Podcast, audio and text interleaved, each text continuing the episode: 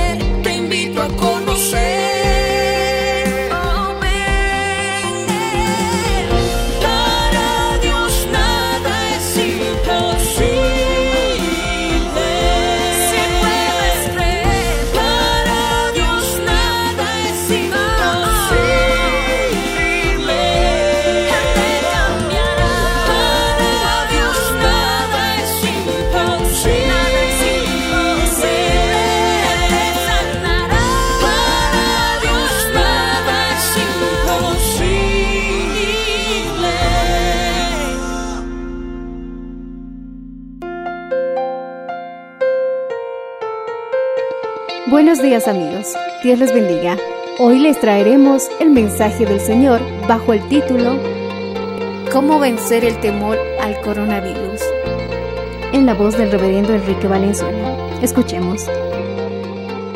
Vamos a ver a través de la palabra del Señor cómo vencer el temor al coronavirus.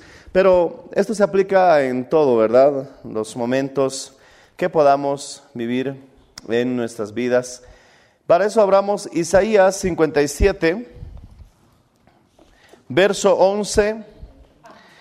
Vamos a abrir Isaías 57, verso 11. La palabra del Señor dice de la siguiente manera.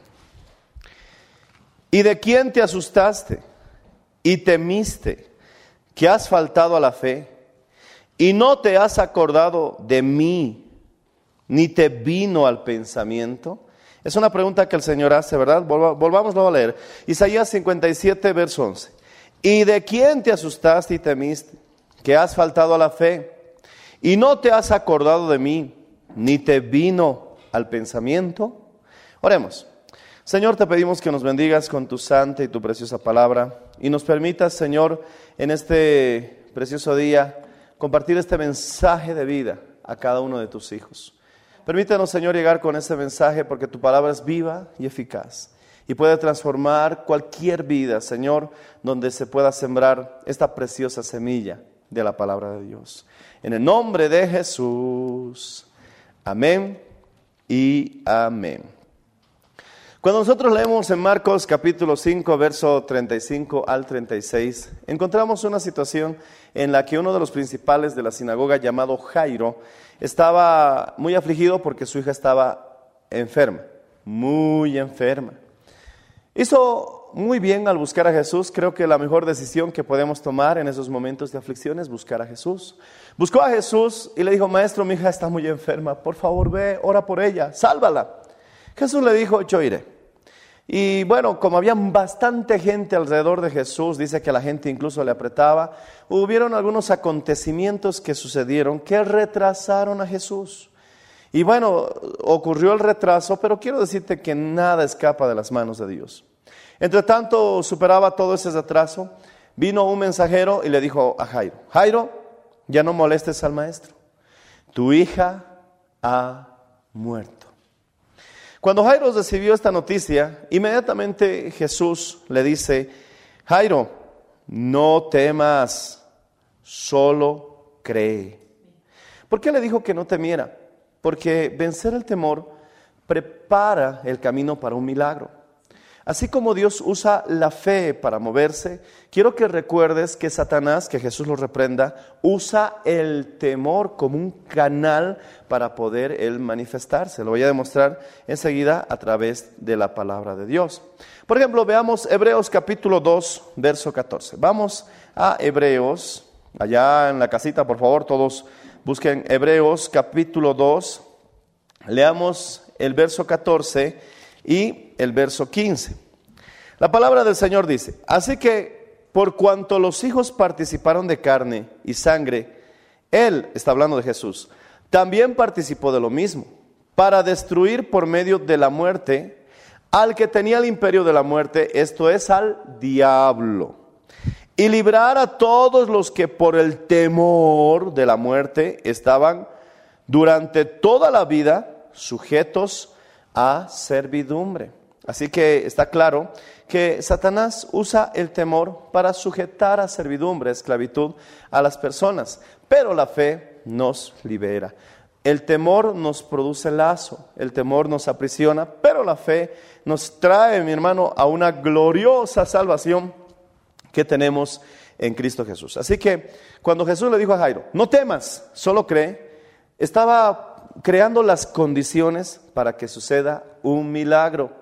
Si tú necesitas un milagro en esta situación de cuarentena que estamos viviendo, tal vez estás preocupado por la economía, tal vez porque tienes que trabajar, tienes que cubrir deudas y tantas otras situaciones de temor que vienen a nuestra mente, el Señor, para preparar una condición de modo que suceda un milagro, lo primero que te dice es, no temas, solo cree.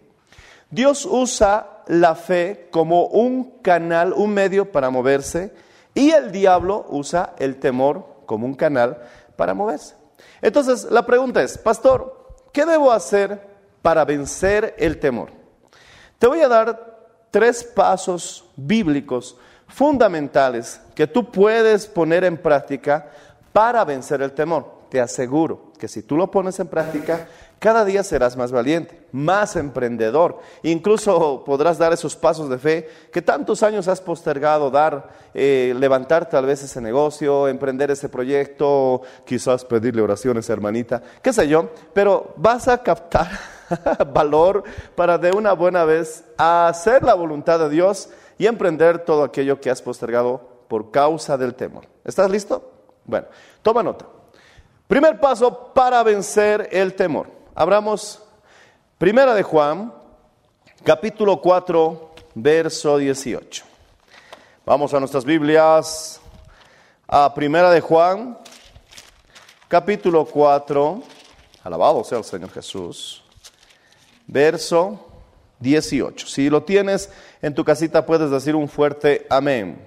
Primer paso, son tres. Primer paso para vencer el temor.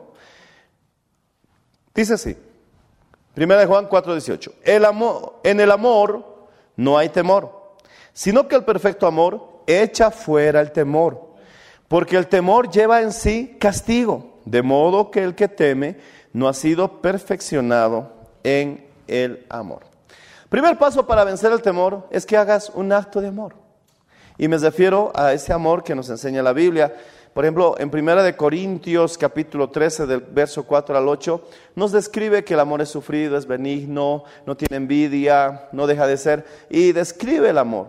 Si estás sintiendo miedo a causa de esta cuarentena y te estás preguntando qué va a ser a fin de mes, si esto se prolonga más tiempo, ¿qué va a ser de nosotros para vencer ese temor? Porque debes vencer el temor para preparar las condiciones para que suceda un milagro. Jesús le dijo a Jairo, no temas, solo cree, porque estaba preparando una poderosa resurrección. Tal vez tú necesites un milagro en la situación, en tu vida, que mm, tal vez eh, ya estás arrastrando desde hace tiempo o en esta situación estás luchando con el temor.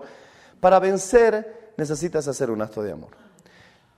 Por ejemplo, vemos el ejemplo del buen samaritano cuando fue atacado, fue asaltado, eso está en Lucas capítulo 10, eh, lo dejaron tirado a un costado del camino, seguramente desnudo, herido, y pasaron tres personas religiosas que no hicieron nada por ayudarlo, pero después pasó un samaritano, y este samaritano, al verlo, dice que lo ayudó, lavó sus heridas, después de lavar sus heridas, vendó sus heridas, lo llevó a un lugar donde pudieran continuar con una atención hasta que se recuperara. E incluso le dijo al dueño de ese hospedaje, mira, te pagaré todos los gastos y si gastara algo más, cuando yo vuelva, te pagaré todo lo que quede en deuda. Entonces este buen samaritano hizo un acto de amor. Algo parecido nosotros debemos hacer cuando estamos teniendo conflictos con el temor. Por ejemplo, eh, puedes tomar a- algo de comida, algunos víveres, tal vez unos panes y buscar a alguien que lo necesita y dile, ten, quiero compartirte estos panes. Eso es un acto de amor y eso te ayudará a vencer el temor. Por ejemplo, otro acto de amor es que abraces a tu esposa y le digas, te amo y estoy agradecido a Dios por tu vida y porque eres mi compañera tanto tiempo. Ese acto de amor reforzará el valor en tu vida. Tal vez que hagas una llamada a un amigo y le digas, todo va a estar bien. Eh, Dios tiene todo bajo control. Y, y haces un acto de amor animando a alguna persona. Entonces la Biblia dice que el amor echa fuera el temor. Pero si tú estás haciendo todo lo contrario al amor, estás tal vez con eh, egoísmo, estás tal vez eh, con odio, con venganza, obviamente eso va a traer más temor a tu vida. Así que recuerda, el primer paso para vencer el temor es el amor. Primera de Juan, capítulo 4, verso 18. El amor echa fuera el temor. Así que para vencer esta situación que está causando cierto temor, tenemos que hacer actos de amor. Piensa en el buen samaritano, piensa en tu prójimo, piensa en ayudar a alguna persona. Acércale, acércate y extiéndele la mano a alguien y eso te dará valentía. Bueno, vamos al segundo paso. Estás anotando, ¿verdad? El segundo paso para vencer el temor es creer. claro, hay que creer, ¿verdad? Si el Señor le dijo, no temas, solo cree. Debemos creer porque si no creemos, no estaremos seguros de nada. ¿En qué debemos creer? Primeramente, hay que creer en las promesas del Señor. El Señor dijo, no te dejaré, no te desampararé. Si tú crees en esa promesa, entonces recibirás alivio y vencerás el temor. Si tú crees en el Salmo 23, el primer verso, Jehová es mi pastor, nada me faltará, y tú crees en ese texto bíblico, también va a crear un alivio para que tú vences el temor, porque sabes que Él es tu pastor, nada te faltará. Si estás enfermito, tú puedes creer que te vas a recuperar, que vas a levantar, te vas a volver a tener salud, porque Isaías capítulo 53 dice, ciertamente Él llevó nuestras enfermedades, sufrió nuestros dolores, y también dice que por sus heridas fuimos nosotros curados. Y si tú crees en esto, ay, tendrás alivio porque sabes que Jesús ya hizo la obra en la cruz del Calvario. Si tú crees en lo que dice Proverbios, que un corazón alegre constituye buen remedio, entonces ya sabes dónde hallar medicina. El gozo del Señor es mi fortaleza. Pero eh, yo cuando estaba en la iglesia me preguntaba, creer, creer. Todo el mundo me dice creer. ¿Cómo puedo creer? No sé cómo creer. Que alguien me enseñe cómo creer. Traté de dibujar creer y no pude porque había sido abstracto. Entonces estaba en un conflicto, hermano. Pero después de hacer alguna pequeña investigación, resulta que creer, y te lo voy a demostrar por la Biblia, no te alborotes, creer es el resultado de la repetición, es el resultado de la conversación interna y es el resultado de nuestra conversación externa. Amén. Te, repito, la repetición, conversación interna y tres, conversación externa. Vamos a ver. Eh, un psicólogo explicaba que cuando una persona repite constantemente una frase puede llegar a creérselo. Por ejemplo, soy un fracasado, soy un fracasado. Todo el día están repitiendo, soy un fracasado, soy un fracasado. soy un-". Y al último se lo creyeron, ya, te lo creíste, soy un fracasado. Que Jesús se al diablo. Pero también esto puede funcionar a la inversa. Soy un exitoso. Soy un exitoso, tendré éxito. Me irá bien, voy a lograrlo. Y lo repites tantas veces que llegas a creértelo y creas esa sensación de que vas a lograrlo. Ahora, si esto con frases comunes puede funcionar, ¿cuánto más pudiera funcionar si utilizaras la palabra de Dios? Pero antes veamos en qué parte de la Biblia nos pide el Señor que hagamos repeticiones. Estamos estudiando la Biblia. Deuteronomio capítulo 6, por favor. Abre tu Biblia en Deuteronomio capítulo 6, verso 6. Mira la recomendación que el Señor les hace al pueblo de Israel. Les dice, y estas palabras que yo te mando, mira, hoy estarán sobre tu corazón. Hay que hacerlo de corazón. Y las repetirás a tus hijos. Y hablarás de ellas estando en casa, andando por el camino, al acostarte, al levantarte. Y el verso 9, y las escribirás en los postes de tu casa y en tus puertas. Por ese motivo nosotros tenemos, deberíamos tal vez retomar la costumbre de memorizar textos bíblicos. El Señor le dice, repetirás. Lo dice claramente, Deuteronomio capítulo 6, verso 6, estas palabras que yo te mando, verso 7, las repetirás a tus hijos. Repetir significa, mi hermano, que tú haces el mismo, el mismo acto reiteradas veces. Por ejemplo, Jehová es mi pastor, nada me faltará. O tal vez digas, Jehová está conmigo como poderoso gigante. Jehová está conmigo como poderoso gigante. ¿Me entiendes? O simplemente puedes reforzar cuando alguien te diga, te vas a enfermar y tú rechazas respondiendo, Él es, el quien, Él es quien perdona mis iniquidades, quien sana todas mis dolencias. Él es quien perdona mis iniquidades, quien sana todas mis dolencias. Repetirlo, repetirlo. Si te sientes fracasado, todo lo puedo en Cristo que me fortalece. Voy a hablar. ¿Por qué? Porque todo lo puedo en Cristo que me fortalece. Obviamente, si no lo repites de corazón, no va a haber diferencia entre los religiosos y nosotros. Pero si tú comprometes, porque dice claramente el verso 6, estas palabras que yo te mando hoy estarán sobre tu corazón. Hay que hacerlo con el corazón comprometido. Así que si tú repites cualquier palabra donde comprometes tus emociones, va a tener un efecto poderoso en tu vida, tanto para lo bueno como para lo negativo. Si tú vas a repetir todo el día, me voy a enfermar, me voy a enfermar, coronavirus, me va a coronar. Y todo el día estás con eso, estás con barbijo en tu cara, en tus ojos, en tu cabeza, en tus oídos, en tus manos. Y estás repitiendo que te vas a enfermar, te lo vas a creer.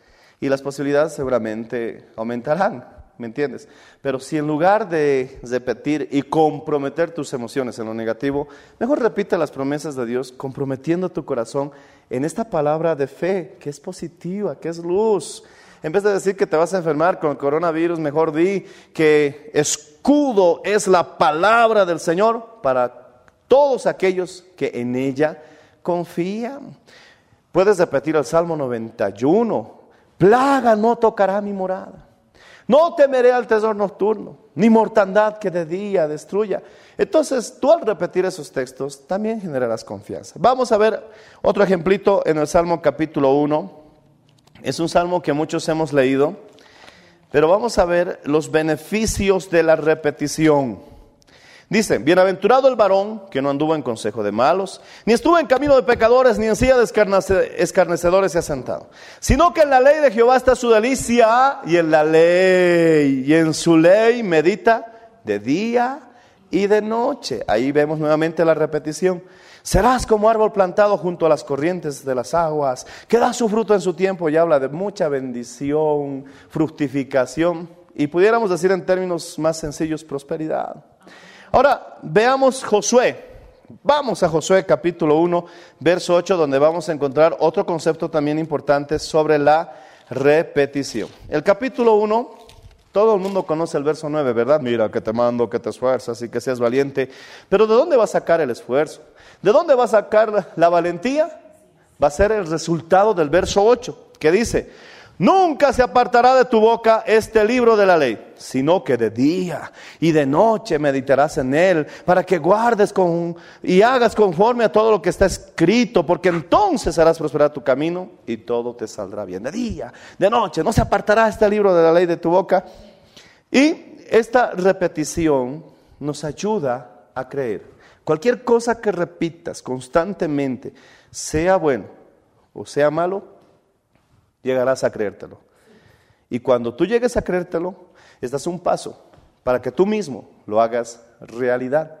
Así que mejor sería creer en las promesas de Dios, porque eso traerá bendiciones abundantes a tu vida. Pero si vas a repetir constantemente cosas malas, te lo vas a creer y estás a un paso a que esto suceda contigo. Así que creamos. Dice la Biblia que las tribulaciones del tiempo presente no son comparables a la gloria que ha de manifestarse o que ha de venir. Nuestras abuelitas decían algo parecido, ¿verdad? No hay mal que por bien no venga. ¿Qué quiere decir? Que esta prueba que está viviendo el mundo entero está anunciando una bendición. Aún no es el fin, te lo aseguro. ¿Por qué? Porque hay una promesa de que debe haber un avivamiento a nivel mundial. Así que, bueno, estas situaciones están anunciando, mi hermano, lo que tanto hemos proclamado y tanto tiempo hemos esperado. Un avivamiento y toda criatura. Y este mensaje será predicado a toda criatura. Aún no ha sido predicado a toda criatura. Así que confiemos. Cualquier prueba que estés pasando, si tú amas a Dios, es para bien.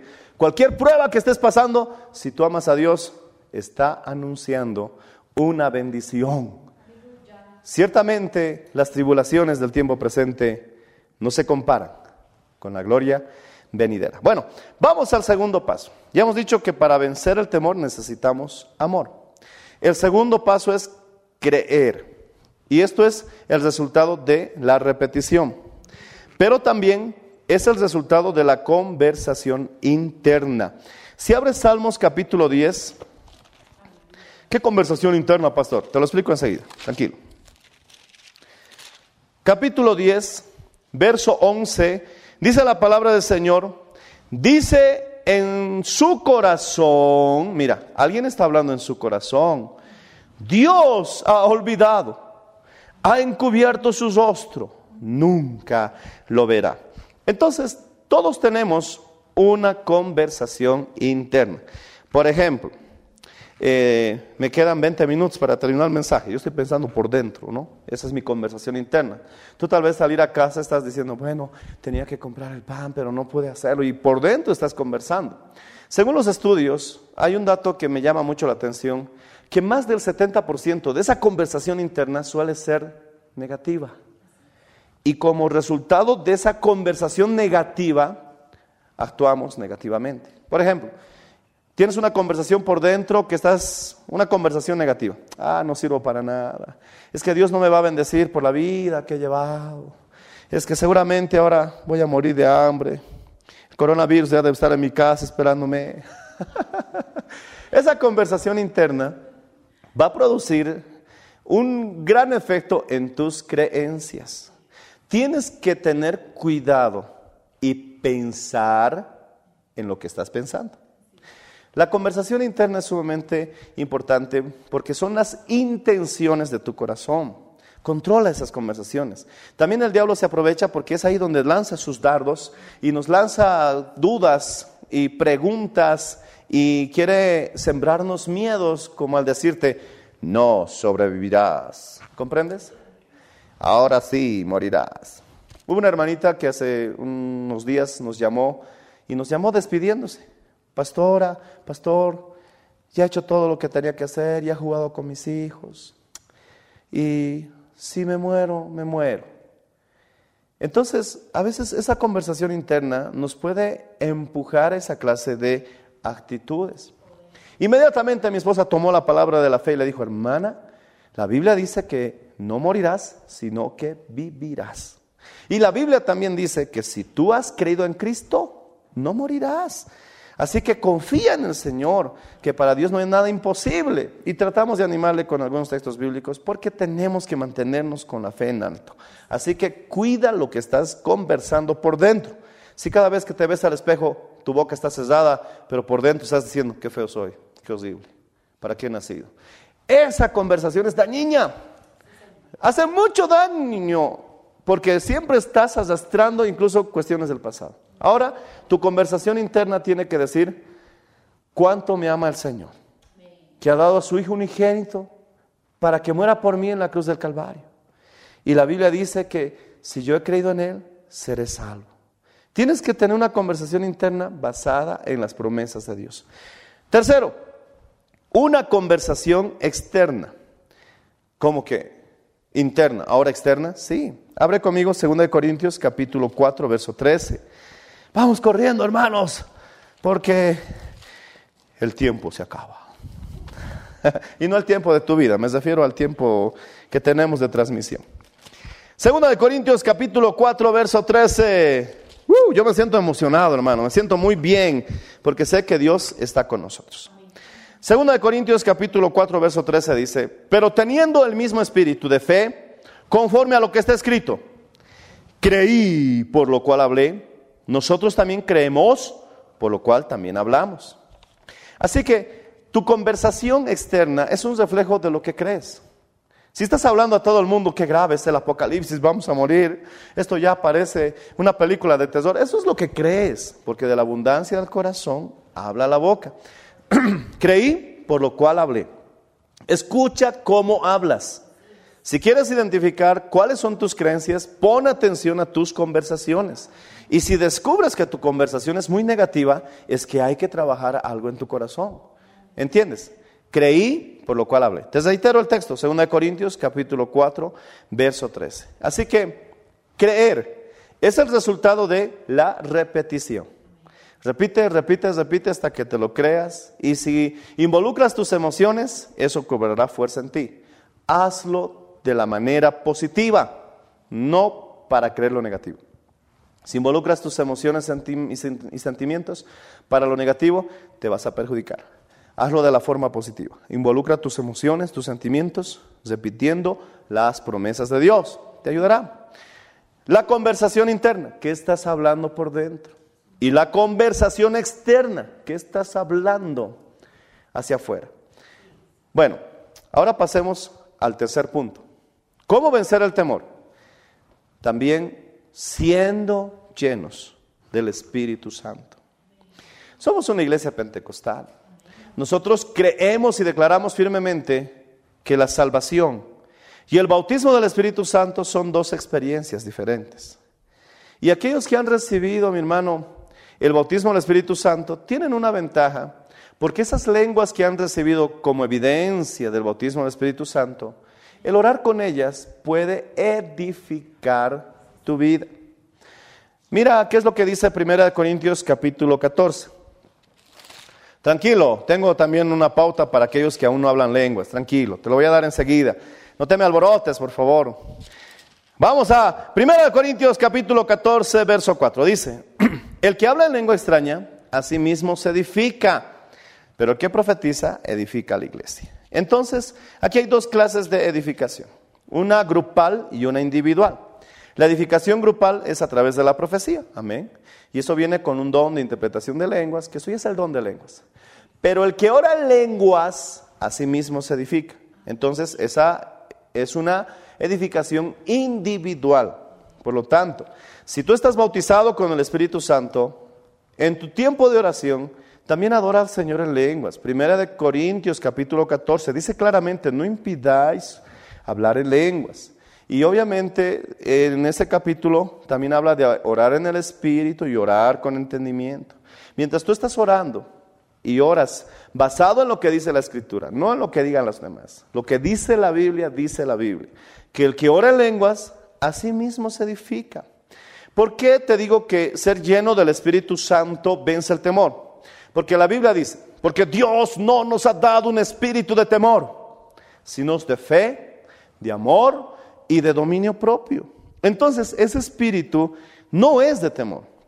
Y tenemos que llenarnos más y más porque dice la Biblia que Él da su espíritu sin medida. Eso quiere decir que uno puede ir incrementando, incrementando, incrementando, llenándote más y más de su precioso espíritu. El que ora en lenguas, a sí mismo se edifica. Si no estás orando en lenguas, pues también eh, quizás por eso te sientes algo débil en tu servicio espiritual.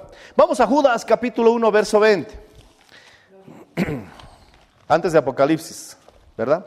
En los últimos libros de la Biblia, Judas capítulo, bueno, el único capítulo que tiene, el verso 20, mira la recomendación de San Judas que dice, vosotros amados, edificaos en vuestra santísima fe, orando en el Espíritu Santo.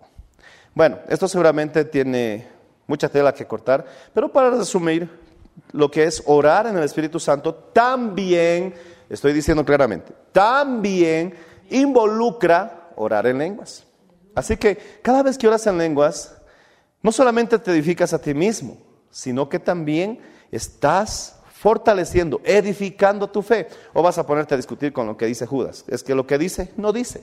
porque lo que dice es lo que digo yo. Eso está mal, hermano. Lo que dice, dice, y lo que está escrito, escrito está. ¿Qué dice? Judas, verso 20. Pero vosotros, amados, edificados sobre vuestra santísima fe, edificados sobre vuestra santísima fe, orando en el Espíritu Santo. Ahora, mi hermano, aquellos que no tienen el bautismo del Espíritu Santo aún, pero puedes tenerlo. No es el tema que estoy hablando, pero Dios quiere dártelo.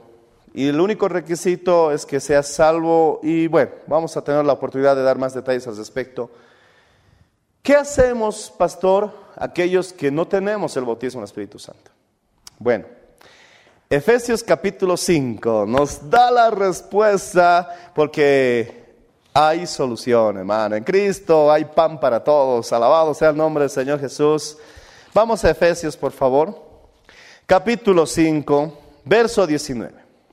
Primero, dice así. Vamos a leer desde el verso 18.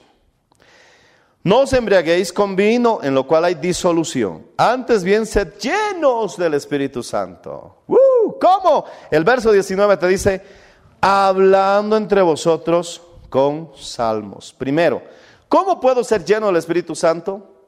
Cada vez que tú mezclas tu conversación con salmos o textos bíblicos, estás alimentando tu espíritu. Estás, lo dice la Biblia y tenemos que aceptar algunas cosas, tal vez no entendemos el procedimiento, pero sí podemos aceptar el resultado. Te repito, en algunas cosas tal vez no entendemos el procedimiento, pero sí podemos aceptar el resultado. ¿Cuál es el resultado? Que si yo hablo con salmos, que si mi conversación la mezclo con textos bíblicos y cuando yo estoy hablando también me salen versos de la palabra del Señor, la Biblia dice, no lo digo yo, que seré lleno del Espíritu Santo. Por eso, ¿qué estás hablando? Tu conversación está llena de la palabra de Dios, de sus promesas, de sus salmos, o de qué? De, de las últimas noticias, ya son 2.500 muertos. ¿Qué vamos a hacer? ¿Qué? ¿De qué está lleno tu conversación? Mi hermano, hay algunos asuntos que de verdad deberíamos dejárselo a las autoridades y eh, colaborar con ellas, obviamente. Pero nosotros, si queremos ser llenos del Espíritu Santo, tenemos que hablar con salmos o mezclar nuestra conversación con textos bíblicos. ¿Por qué? Porque Dios no nos ha dado un espíritu de temor. Así vamos a vencer el miedo. Pero continúa, continúa. El verso 19 en la segunda parte dice, hablando entre vosotros con salmos, con himnos, con cánticos espirituales, cantando y alabando al Señor en vuestros corazones. Así que si tú te pasas hablando con textos bíblicos y luego cantando, así de simple, hermano, así de simple, cantando, serás lleno del Espíritu Santo. Ya son dos, ¿verdad? Hablar con salmos, cantar incluso en nuestros corazones. Pero también el verso 20 dice, dando gracias por todo al Dios Padre en el nombre de nuestro Señor Jesucristo. Así que para ser lleno del Espíritu Santo necesito hablar con la palabra de Dios, cantar en cada momento, en la ducha, en todo momento, canta de una vez, canta, canta, canta. Y dar gracias. Gracias Señor por este día. Gracias porque me permites escuchar este humilde y sencillo mensaje o enseñanza de la palabra del Señor. ¿Cómo vencer el temor? Jesús le dijo a Jairo, no temas, solo cree. Jairo tomó la decisión de luchar contra el temor creyéndole al Señor. Y eso preparó las condiciones para que cuando Jesús llegara a su casa, Él les dijo, la niña no está muerta, solo duerme. Se burlaron de él, de él, se rieron de él, porque es así el mundo. Se burlan de los que son positivos, se burlan de los que tienen fe. Ah, este está loco, ¿qué está hablando? Todos moriremos. Se van a burlar de ti, porque van a ver que tú eres el único que tiene esperanza y que está viendo un porvenir y que aún sigue pensando en el futuro. Te van a tal vez señalar como Jesús. Les dijo, no está muerta, solo duerme. Y todo el mundo dejó de llorar para burlarse y de irse de él. Pero eso no le importó a Jesús, porque nuestra fe no depende de lo que los demás piensan. Él sabía lo que debía hacer. Jairo siguió confiando luchando contra el temor. Y entonces Jesús se acercó a la niña muerta y le dijo, Talita Kumi. Y la niña resucitó.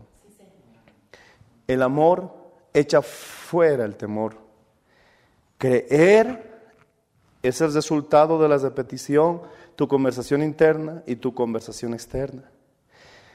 Ser lleno del Espíritu Santo, porque Dios no nos ha dado un espíritu de cobardía, sino de amor, de fe y de dominio propio. Soy lleno del Espíritu Santo, orando en lenguas, hablando con la palabra, cantando y dando gracias a Dios. Quiero regalarte este texto bíblico para terminar. Isaías capítulo 41, verso 10. La palabra del Señor dice así.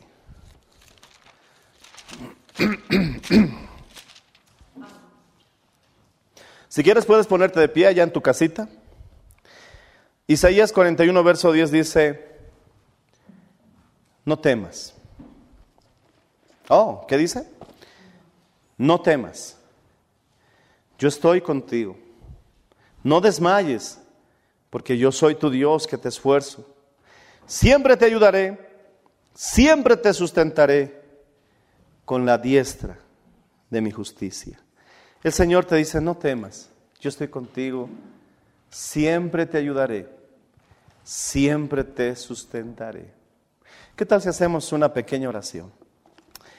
Para concluir este estudio bíblico estamos compartiendo a través de las redes, a todos ustedes, queridos hermanos, que no han podido asistir a la iglesia por la cuarentena, porque no podemos reunirnos. Pero si no puedes venir a la iglesia, la iglesia irá donde tú estás. Y usaremos todos los medios para seguir predicando la palabra del Señor. Porque el Señor ha dicho, no temas, yo estoy contigo.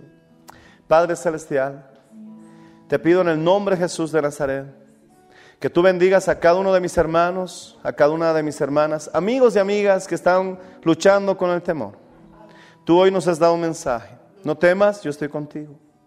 No temas, solo cree. Y entonces prepararás las condiciones para hacer un milagro. Lo creo con todo mi corazón. Veremos tu gloria. Aún queda mucho camino por recorrer. Gracias por esta oportunidad. En el nombre de Jesús. Gracias por su sintonía. Si desea una copia, comuníquese con los números de esta emisora o escríbenos a contacto mmmbolivia.gmail.com. Nos volveremos a encontrar en nuestra próxima edición de Para Dios nada es imposible. Dios les bendiga.